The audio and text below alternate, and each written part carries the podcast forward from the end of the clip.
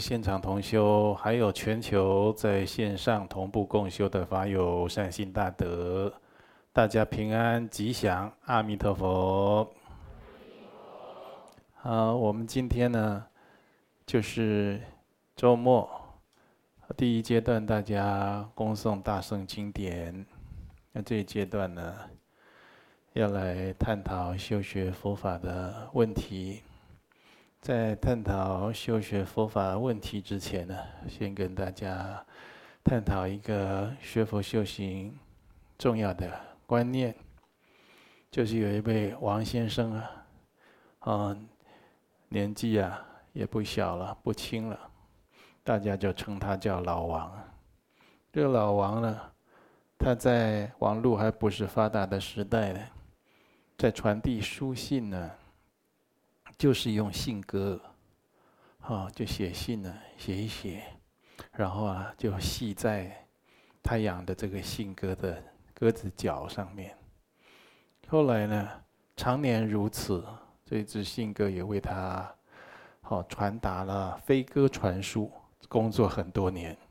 有一天，这信鸽呢，因为长途飞行啊，累死了。累死了以后呢，老王很感念这个信鸽。就说：“哎呀，辛苦你了！你辛苦工作，帮我送信这么多年。我现在要把你焚化，把你的骨灰撒在大海，好好的纪念你，这样子。然后就准备了炭火要去焚化这只信鸽。结果烧着烧着，觉得很香哎，他就去买一壶酒，把信鸽吃掉了。”大家觉得有没有很好笑啊？我觉得还蛮好笑的。这世界上有这样的人，有哦，可能笑的人都有。这个叫不忘初心。我们探讨的观念叫不忘初心。有的人出发心是善的，是美的，是清净的，是具义的。那后面呢？因缘、时空、环境。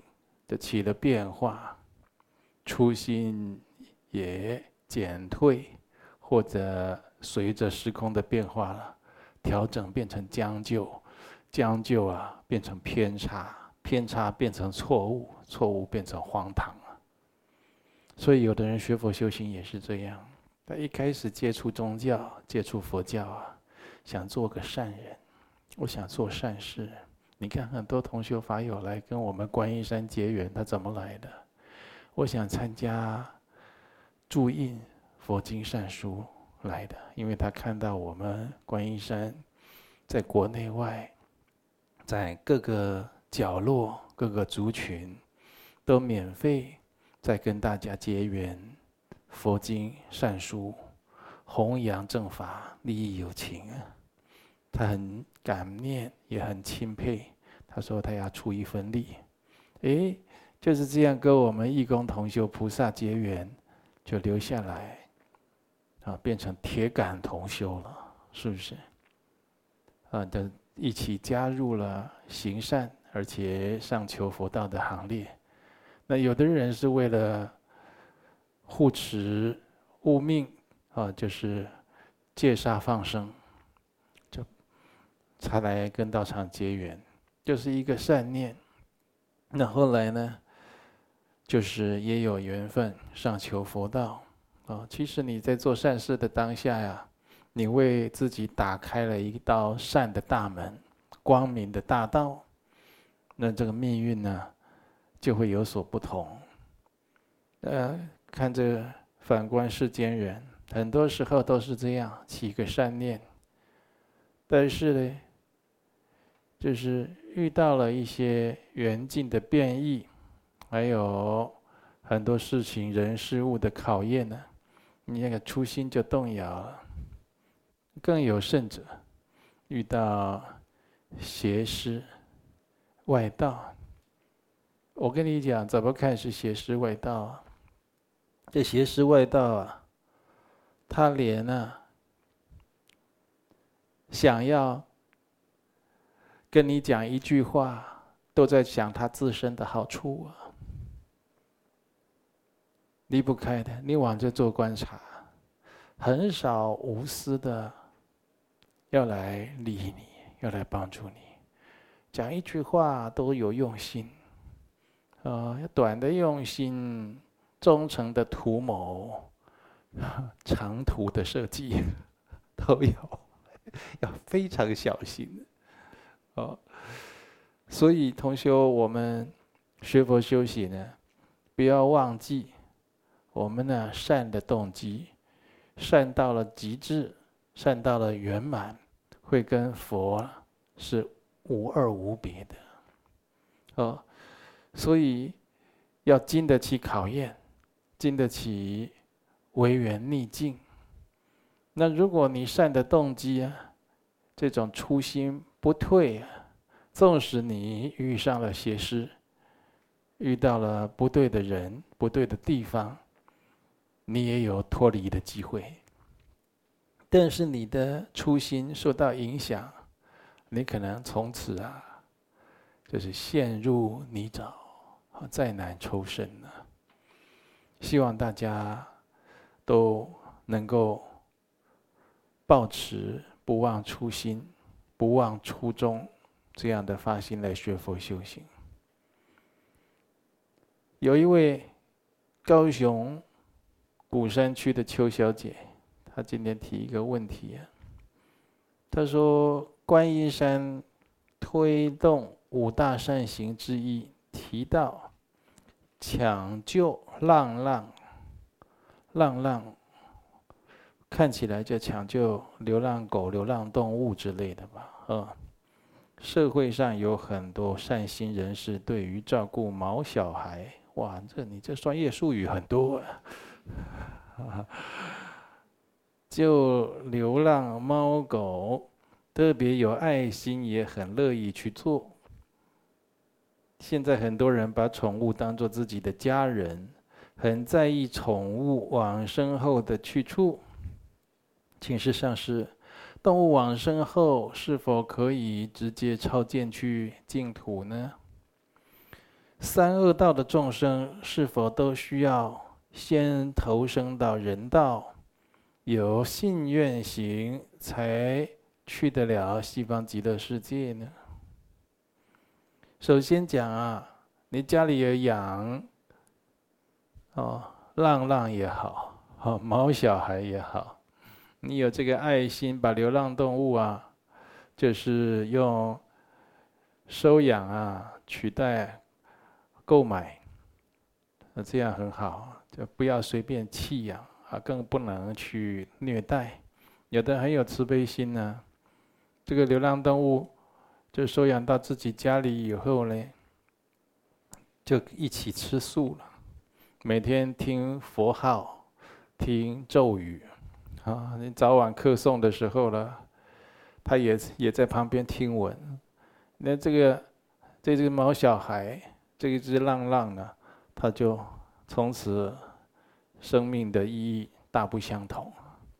最有幸的就是被学佛拜佛的人给收养了，给收留了。呃，所以就是。有同学就说：“上师，你不是说不要去养宠物吗？不是不要养宠物啊。你如果以执着的心去养宠物，不要说是宠动物啊，你宠人，只要是执着，都给你带来困扰，都给你带来麻烦。这种执着心带给你升起的烦恼啊，会障碍你的修行，甚至障碍你的往生成就，带给你无尽的生死轮回都有可能。”这个执着啦是最大的过患呢。所以，你如果以要救这一条生命的心去收养它，只要不要给你的家居生活、修行生活带来就太大的困扰，变成说你们家就从此啦，哦，都去去去。嗯，跟这只狗玩了，整天摸它了，给它洗澡正事了，就放一边，也不也没诵经了，早晚课也不准时了。有的人为了就让骨头，让这狗吃骨头啊，好像自己觉得自己觉得让狗吃骨头好像比较有营养，对不对？你还去买一些这些荤食，这就不是自找麻烦吗？这狗啊，你看一个众生，他没有办法做天人，他没有办法投胎在人道，他投投投胎的披毛戴角的，手伸出来都是爪子。你看看，你他的业，他的罪业重不重啊？你要生成这样子，那得多少罪业啊？那得犯多大的错啊？你还要加注他罪业啊？是不是？让他忏悔都来不及了。所以他就是不要影响你正常的生活作息，不要影响，更不能影响你的修行生活和价值观。哦，这样子的状况，你收养他，大家会两利。你收养他，像在度他一样，在救度他一样，是不是？这所以就是这样的状况呢，那不那就不是养宠物的概念了。如果说你有一个这种。喜欢动物的那种爱染心，哦，想要去抱它，甚至这你看在养狗了、养猫了，现在有很多所谓的猫奴，对不对？这这不像用的就是颠倒了，就去到他的客厅，现在有专门为养猫做的那种，好像小建筑物一样啊，就充充满在他客厅。那去他家了。到处都是猫的毛，一坨一坨的，都是猫屎，啊，五六只这边跑那边跑的这样子，那就颠倒了，那就颠倒了。这不是你在救度这个猫啊，是你想做猫啊，你好喜欢猫，你想做猫啊。我举个例子给你听，你就知道以前呢。有人问一位法师，这个法师会看因果，就问他说：“哎呀，法师，我好怕蟑螂，怎么办呢？怕你至少还有一个好处，将来你如果不幸啊，没有成就道业，在中阴身的时候，至少你不会出生当蟑螂，因为你看到跟蟑螂有关的，你就回避了，对不对？就转弯了，你就不会投胎当蟑螂。那现在你好爱猫啊，好喜欢猫。”那种爱啊，那个那已经超超过一般的养宠物那种观念，那也就是就是好像把它，你说要把它当当家人，当家人也有也可以分成两种啊。一般当家人就是说，我们吃什么你跟着吃什么，我们拜佛我们听经你跟着拜佛听经，做这种家人还可以。一般那种家人把猫把狗放在被窝里的，有没有？哎呀，你这么喜欢跟他腻在一起，你小心以后跟他在一起啊。你你跟阿弥陀佛、跟诸佛菩萨、上师三宝的缘深，还是跟那个猫、跟那个狗深呢？你自己得评估得出来啊，是不是？如果是这样子，你就自己知道自己就是危险了。那你说这这有的像这样的怎么去劝？很难劝，很难劝。那跟过去生自己的情执有关系，自己过去生的爱人啊、情侣啊。很亲近的人呢，一个做人，一个做猫了，我这辈子来特别爱他，那有关系，所以你很难劝，你只有劝那个人呢，你劝猫没用，劝狗也没用，你你劝猫那个给给他一点饲饲料，狗饲料，念一点大悲咒在上面。啊，念念一点三皈依在上面，就这样还可以，然后。劝人，这人他学佛，正念如果越来越强的时候，他知道如何跟他所养的所谓的动物或者宠物啊，保持怎么样的良好互动分际，他就知道了，他生出理智了。哦，原来是这样的，难怪了，在很多的佛教的戒律讲不讲宠物，原来他的过失，他的过失不是一点点哎，不是小犯规哎。他会给你带来轮堕的痛苦啊，你晓得吗？嗯，那当然了，对任何人事物执着都会有过患的，你自己要考虑清楚。好，那你说现在很多人宠物把很多人把宠物当自己家人，我刚才讲当家人也有两种啊，一种是大家一起沉沦的家人啊，一种是大家一起成就的家人啊，那当然要当后者啊，是不是？很在意宠物往身后的去处，这就对了。普度众生，一切的有情，你能度他，能利益他，就尽量帮他。你管他是流浪猫、流浪狗，或者是你过去的什么人，对不对？那你看他是狗也好，猫也好，自己亲人好，你自己尽量的超度他嘛。啊，那怎么超度他呢？他生前跟人一样，少造孽，少造业。所以你在生前再给他吃那些肉啦、骨啦、鱼啦、血啦，再你再给他吃这些东西，你就是害他嘛。这些东西你先不要讲冤欠的问题，这些东西进入他身体里面，会让他的灵体浊而重啊，他会下坠啊，你晓得吗？那他要是他在在一边，而且你他如果这个。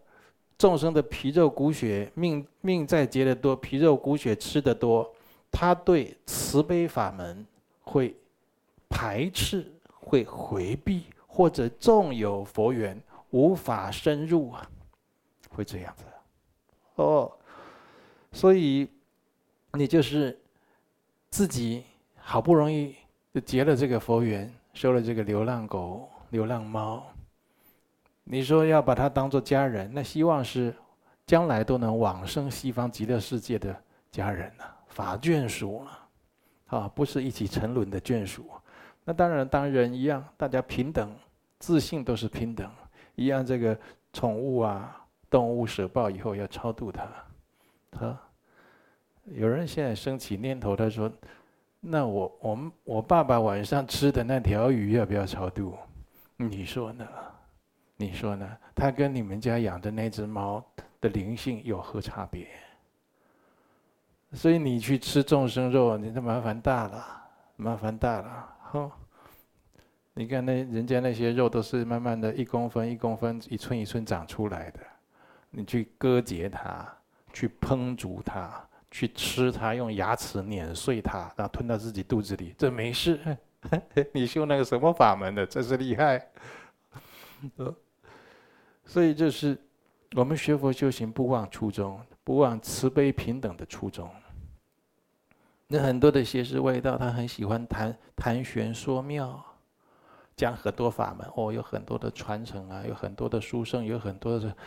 那其实啊，讲这些是如果是要弘扬正法、彰显正道，那是很好。如果都是往自己脸上贴金，哦，讲这些都是要暗喻自己啊，好像很棒、很不错。要人家来认同、尊敬，典型外道，典型邪师。这么多法，这么多传承，这么多的秘法，这么多的符咒，我跟你讲，一招就够了，一招有用就够了，你就解脱了，不必这么多招了啦，是不是？以前我不是讲一个，而且在竹山有一个居士，这个居士都到那一个佛寺里面。帮法师做很多的义工哦，换这个水电呐、啊，修马桶啊，打扫庭院呐、啊，就是粗活、累活都去帮着法师做。那法师说：“你这个人来我们寺庙结佛缘这么多年，叫你来听经，有的时候也是哦，满身大汗都没有用心听。”法师心里过意不去，说：“啊，你早一天来，不要做事。我出家这么多年了。”当然，我也有我的看家本领嘛，对不对？我把我的这个功夫交给你。哦，他也很尊敬他师傅啊啊，非常感谢师傅，那就去了。师傅就跟他交给他，就是说你平常帮我做这么多事，又修屋顶，又换电线，又刷油漆的。但是有一天你遇到危难，你呀、啊、手就结这个手印，就这样，就结一个手印。然后嘴巴就念一个咒语，然后你就想啊，发射这样，这样就好，就射出去，那个妖魔鬼怪啊就会跑掉。就这样教他。那那他一个粗人，这个居士是个粗人，那他就记得手大概是怎么比，哦啊，然后呢，嘴巴大概怎么念，然后就想射出去这样。那有一次他去，他又。他真的给他遇到事情了，遇到什么事情？他去佛寺啊，又去帮忙做义工，然后要下山的时候要经过这个山路啊，就远远的就看到一个，就是天色已经暗了，已经看不清楚那个长相了，但是看这个人差不多有两楼高啊，哦，他就觉得恐怖啊，怎么越来越近，越来越近，还往他这边过来啊，然后他就发射了，你知道吧？这一下他把他自己吓坏了，他也没用过，他就看到对方有一个斧头形状的东西射出来，跟他发射的东西碰在一起，还有砰一个一小烟火出现这样子。哦，他赶快跑，赶快跑。后来他跑到寺庙啊，他师傅跟他说什么了？但是说那个是。这这个有日有神跟夜有神啊，对不对？白天有在出巡的这个神圣神奇呀，晚上也有出巡的神奇呀。啊，那那个那个是一个神奇跟他说啊，我这看他迎面走来，他怎么就朝我解手印，就朝我念咒语了呢？我一看东西射过来，那个法力射过来还很强。哦，我一击我的法器就出去，他的那个那尊神圣，他的法器是一个斧头啊，就就就就就就两个就碰在一起，砰！他 说还好我是神奇呀，不然我身体被他弄成两半了。你看看，你真行一招就够了。哎，这个法那个法，这个法那个法。有很多法师喜欢这样，我有什么传承，我有什么法，我传承什么法，你一个弟子都没教好他呀！你一个弟子这个心不善都没让他变善，这不孝没让他变孝顺，暴躁你没有把它变成柔软，残残酷你没让它变成慈悲，你光在那边吹牛，你有什么法，什么传承，什么法，什么传承，那些法那些传承都救不了你自己。对不对？你真的行的何须多？你一招就够了。你看，我那同学就说：“那上次你也传不少法给我们了，是不是？”我有叫你修主要的，其他是辅助的了。你主要的就一定要修好。什么叫主要的？可以保障你自己解脱成就的。你这个只要稳了，哦，其他的就其他的真的就是辅助的。是不是？但有没有人就是迷惑了？因为我又修这个，修那个，修这个，修那个，都不知道我自己在修什么。还是有少部分人这样，你赶快给他导正，给他回答他问题。啊，那你说像我们刚才送大圣经典，大圣经典为什么要送？送就是要了解大圣经典的其中意涵。要照着佛陀给我们殊胜的言教来做人做事，来修正自己的身口意。这诵经最主要就是要解经。同学，你念过去以后已经有一个粗略的了解了，但是还不是很熟悉。你应该好好的回去再去把它精读。有问题啊，大家可以讨论，或者有讲经的因缘，那个那就更好。那解这个经文的义理以后呢，你要照着这个经文的义理来修行，来行持。所以光解经啊，不如行经；诵经不如解经，解经不如行经。那行经会怎么样呢？会解脱成就，会了脱生死，会离苦得乐。会让你到达涅槃之城，涅槃境界。那持咒语呢？持咒语就是你看末法，邪魔外道充斥，对不对？你看刚才大家念这个楞严咒心，为什么念？大家现在都应该都会背了吧？啊，参加我们观音山共修啊，现在不会念，还不会背楞严咒心的，请你检查身体。啊，可能生病了。如果身体无碍的话，就是你不用功。你这楞严咒这么长，就知道大家背不了，大部分人背不起来，对不对？出家法师可能背得起来，大家背不起来。楞严咒心这么短，你也背不起来，那你就不常念。你如果常常念楞严咒心，很多的这些魔障啊，会消弭，然后自己会保持正念，会清净。那像明天下午两点，我们要传授大悲利众遍虚空的观世音菩萨的修法，这个仪轨啊，呃，很多人还没领受口传，六字大明咒，普度有情，普度六道众生的。对，我们是观音山，对不对？观世音菩萨的秘法。你应该要会呀，不但要会，要会借观世音菩萨的秘法行出自己的佛行事业，然后呢，帮助自他都能成办解脱大利益。那最近又有同学请法，哦，叫做吹破金刚陀罗尼，吹破金刚那是所谓的清净法。呃，大家有很多的染着、垢秽不净，啊，你看，所以出家众在僧团早上是必修吹破金刚的，所以你就觉得出家人他已经比人持戒清净了，来的更多的那一份的清净，啊，就是他有修这个密法，他会破外在的一切的染着。一切的邪祟，还有内在的一切的执着分别，啊，是这个法门呢，是佛陀教敕金刚手菩萨所传承下来的殊胜的法门。啊，我们做八关斋戒啊，做很多的啊动土仪式啊，或者呀、这个地方要除秽啊、开光安坐洒净啊，都是要修吹破金刚。好，所以这是一个非常重要的法门。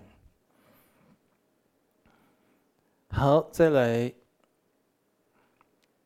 台中大里黄小姐，二十八岁，二零二二年虎年犯太岁。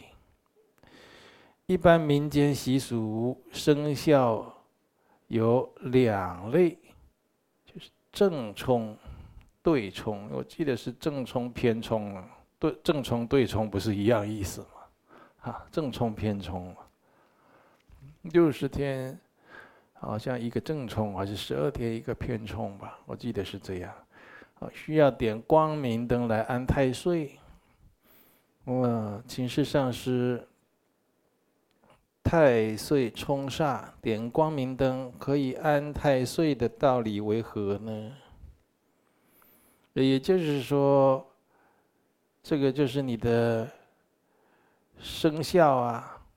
那你既然投生在这个地球啊，就会离不开阴阳五行深刻的啊，呃，这个深深刻的这些灵动术数的影响，就离不开了。除非你自己特别有定功或特别有修行的人。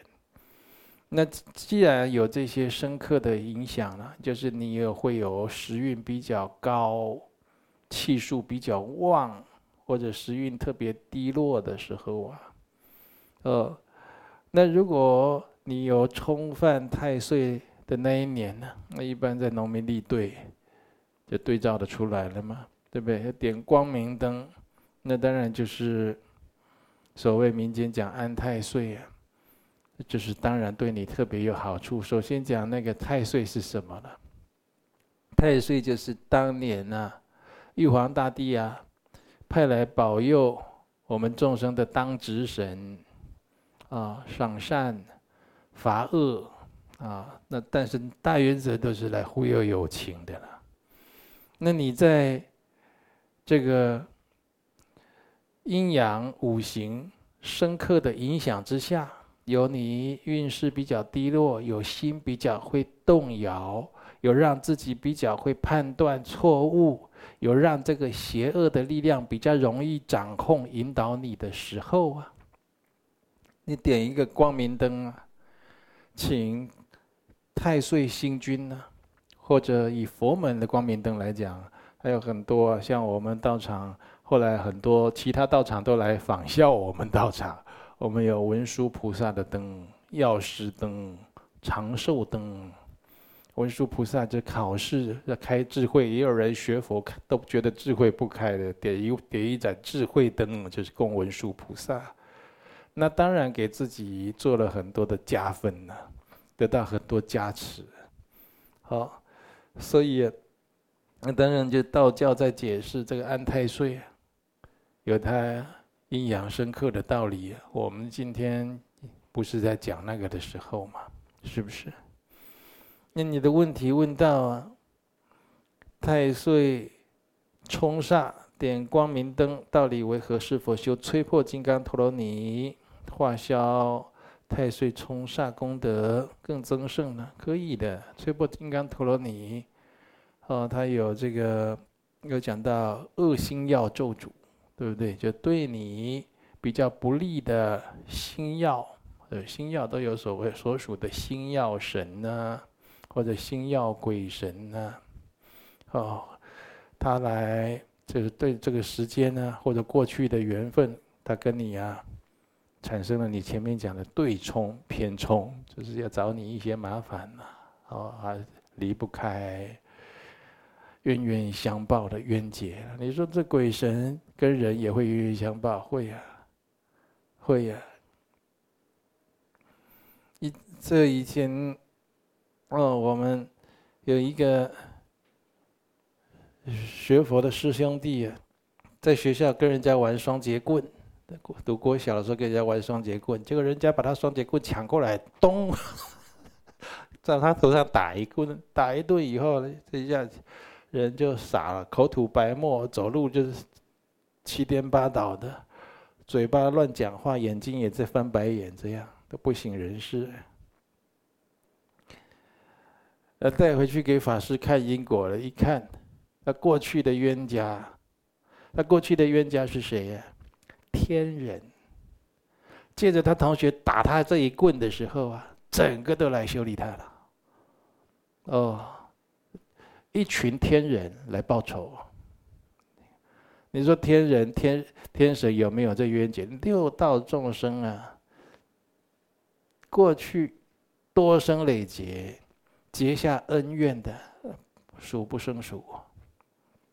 呃，所以有这种恶心药对你有咒诅，或者要找你麻烦，我们说这个摧破金刚陀罗尼，他有讲到，它可以回遮，啊，可以弭平这样的事情，化为吉祥。好，这是这是在密法里面讲到的。再来，高雄李女士。啊，三十八岁，弟子代课教书的国小高年级学生，跟弟子请到场的善书《永远不能遗忘的事》回去看，事后呢，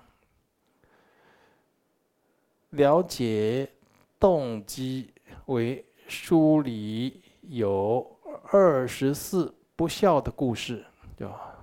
二十四孝反过来就二十有二十四不孝吧，对不对？对，我们里面有揭露二十四不孝的故事，嗯，警惕世间人呢。不孝之人报应，有流血的图文画面。这位同学特别喜欢看，哦，他原来他喜欢看这本书，喜欢看里面的流血的报应的画面呢。对于同学喜欢看惊悚片。血腥暴力的桥段，不但不觉得害怕，还觉得特别刺激，喜欢看。其实上是这类影片，多看是否有什么过患呢？应该怎么样加以引导，让莘莘学子不受污染呢？首先讲看我们这个二十四不孝的故事，永远不能遗忘的事，就《佛说父母恩重难报经》，那那不会给他做这样不好的引导。啊，那对于有的小朋友，不要说小朋友，有的成年，对于看这血腥暴力的画面呢，不但不害怕，还觉得很过瘾，很想看。那跟他过去宿业有关系，他这个业力因缘有关系。过去生他可能有当过军人，啊，有这种杀戮的习气，做过屠夫，啊，当然也有可能做过歹徒啊、山贼呀，啊。跟我以前学佛的师兄，啊，我那师兄啊，我那师兄手只有这一节啊，啊，他后面这两节不见了，他是只有这一节，啊，短短的，我们看起来很可爱，一看也知道那有因果，对不对？他说他妈妈也这样，母子两人都这样。我说那你这是什么因果？他说我跟妈妈过去生当山贼。此山是我开，哈，此树是我栽，要抢留此过，留下买路财，不留我我就抢，抢了以后手就少一截，这样，那还是因为后面有做善根呢，不然的话这样可能连人身都不保，你做山贼去抢人家，好，所以他现在看这个血腥杀戮片。那跟他过去的业力因缘有关，但是人呢、是是可以教的，圣人也是教出来的。你现在后天给他培养，不要看这些。你看我们学佛的眼睛，不要去看这些不清净的，对不对？我都是跟同修宣导啊，网络上不要随便乱看，邪书啊，好邪师外道的东西，你不要学随便乱看。你说那现在这么自由的时候，手机这么自由的时候，你你的理智还是你的啊，对不对？你可以手机看到可以把它立刻转掉，我立刻不看就是不看了，对不对？君子有所为，有所不为。你如果东看西看，心里有染污有染浊，你要来学佛不要，你去别地方学，你把自己弄得这么糟，要来学要来我来给你洗，我哪有办法？你自己洗干净了再来，是不是？你现在干干净净的，我们这样全心的来成全你，要成功都得加把劲了。你弄得一身狼藉来，你后半生的这个阳寿啊，足不足以让你去净化这些都不晓得，你晓得吗？所以，所以很多同学。这就是你把自己的根气弄坏了，把自己根气弄差了，染浊了，哦。那你看，有的人就是说，哇，这个人有善根呢，素慧清朗啊，素世就有善根，素世他的这个智慧啊就很清净明朗。那是什么？那什么你晓得吗？但是他多生累劫就很孝顺父母，尊重师长，慈心不杀，常修十善业。这些杀生啦、偷盗了、邪淫，他过去多生累劫没有做，他就不碰这些。眼睛不看，耳朵不听，身体不做，他不碰。那个是善根深厚啊，是不是？你就清，那就叫素慧清朗。你这种人，你跟他讲佛法，一下种入他的这个八识田中啊，那成就道业当生成就道业指日可待。啊，所以你过去没有做，你应该庆幸。那怎么你今生去要去找找麻烦呢？哦，有的人他甚至还扭曲我的我的教法。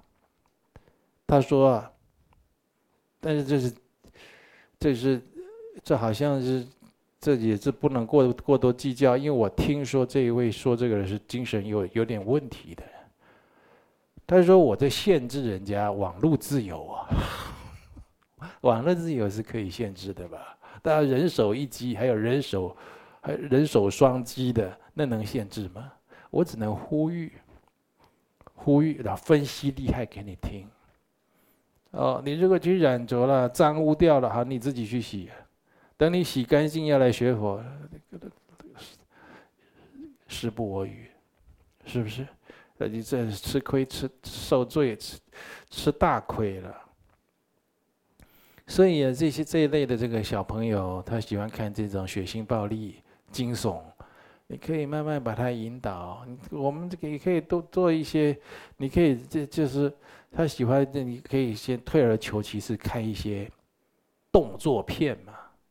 动作片总有一些灌输一些正义感，比如说警匪片里面血腥暴力不要这么做。你看啊，做坏事做后来都被法律制裁了，邪不胜正，让他取这个观念嘛。啊，或者就是血腥暴力片不要看，先看一些英雄片嘛。这英雄啊，为了救人啊，为了匡扶正义啦。哦，他跟邪恶的这个人鬼神的搏斗，最后得到胜利，就你就慢慢给他减减轻剂量，减轻剂量，最后到最都不要去看这些，都不要去看这些血腥啦、暴力啦、色情染着，那是最有福的时候，就是有这种福德，你才有这种缘境。你看有些人没这个福德，男女老幼都一样，他没有这个福德，他每天要见这些形形色色、各类各样的东西、人事物，没有福啊。也有老菩萨哭着跟我讲，我也很想去你们素食团啊，可我现在都还要煮些煮饭，煮饭给我家的人吃啊哦，还要杀鱼，还要杀鸡，还要切鸭肉啊。我说你赶快一边那这样，你真的这不能做，你多念佛，多忏悔了，求菩萨给你早日离开这种苦境的一天呢。好，你这人生总要留一点时光来好好修行，求解脱啊。啊，没有人真的要对你好，你自己要会为自己好啊，自己要成全自己。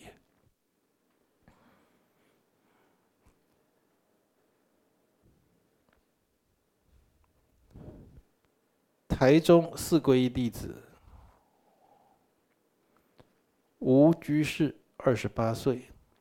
你说佛说造塔延命功德经，经中开示小儿以嬉戏心造如是塔，尚得延寿七年。就小朋友用开玩笑的啦，玩游戏的心呢，用泥巴做了一个塔，还得到延寿七年呢，还来世做王的果报哦。